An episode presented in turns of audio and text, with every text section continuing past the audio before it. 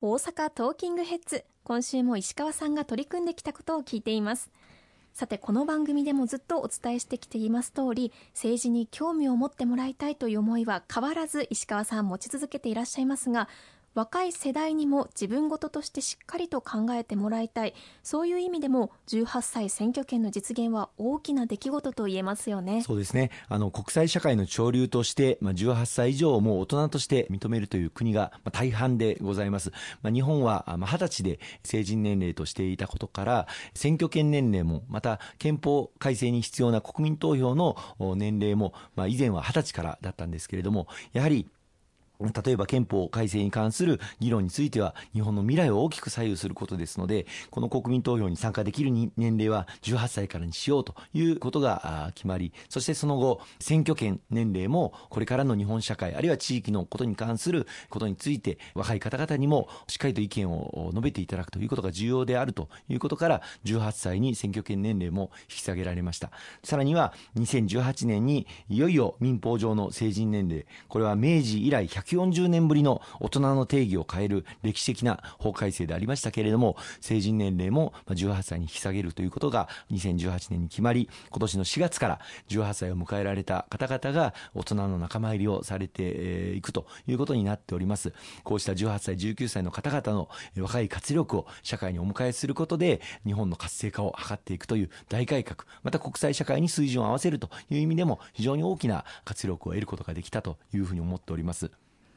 こうしていろいろな方のいろいろなお声を吸い上げたいという石川さんの思いはボイスアクションという形で実現することになりました。特に青年層の声を聞きたいという思いからなんですよね。はいありがとうございます。ボイスアクションという運動を全国で展開をしてまいりましたけれども実はこれを最初に始めたのは2016年。私が公明党の青年委員長をさせていただいていた時にやはり青年の皆様の声を伺ってそしてそれを政治に反映していく努力が政党として必要だということで展開をさせていただきました、まあ、その後各地でこのボイスアクションあの、ね、させていただいて今年はその大阪バージョンとして大阪ボイスアクション2022もやらせていただきましたけれども街頭でのアンケート活動に多くの皆様にご協力をいただきまして今回3月16日から4月の24日まで1ヶ月余り行わせていただきましたけれども5万1139のいいねまあ、シールを貼っていただいたりあるいはネット上でお答えをいただいた方々にご協力をあのいただきました。本当にありがとうございました。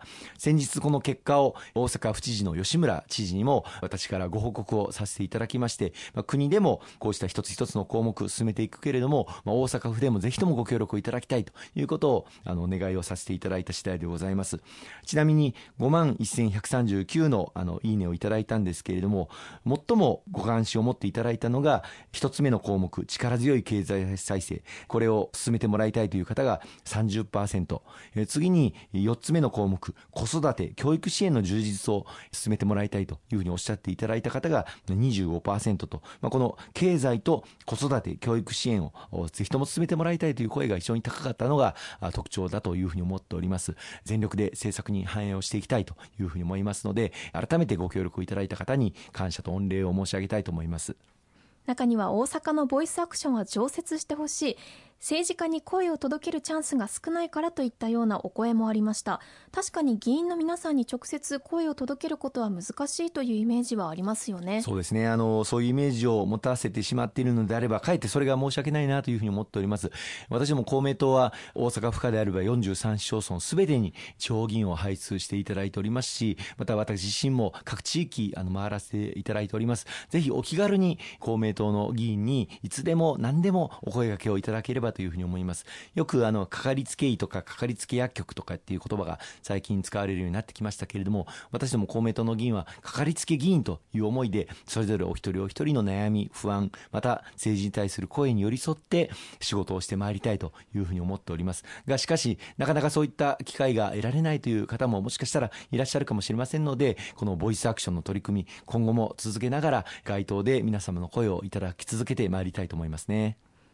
こういったお話を伺っていると本当に石川さんは大阪のために取り組まれてきているんだなと思いますけれどもこれだけやっていてもまだまだ足りない課題というのはあるのでしょうか？そうですね。あの政治というのは永遠に社会の改革また社会の課題解決に取り組んでいかなければいけないというふうに思います。特に今は、まあ、コロナとの戦いが2年半に及ぼうとしていてこれから、まあ、経済も社会も私たちの暮らしも大きな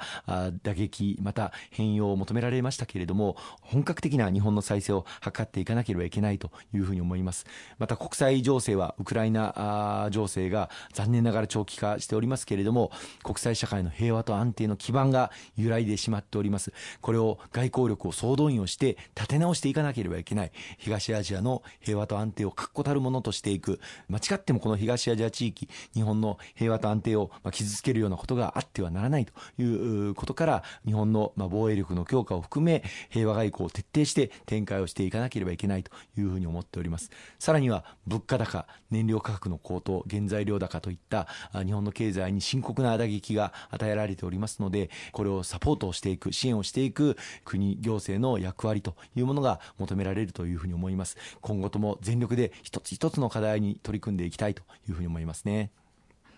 本当にまだまだ我慢の時期は続くと思うんですけれども石川さんは国民のために頑張って行かれると思います。え最後に改めてリスナーの皆さんに何かお話ししていただけますか？はい。あの2期12年間私石川博隆、え、大阪の皆様のお声をいただきまたお力をいただいて全力で仕事をしてまいりました。この夏で任期満了となりますけれども3期目に挑戦をする公認を党よりいただいております。引き続き大阪の皆様のためまた日本の未来のためにお役に立てるように頑張ってまいりたいと思いますのでどうぞよろしくお願い申し上げます。ありがとうございました。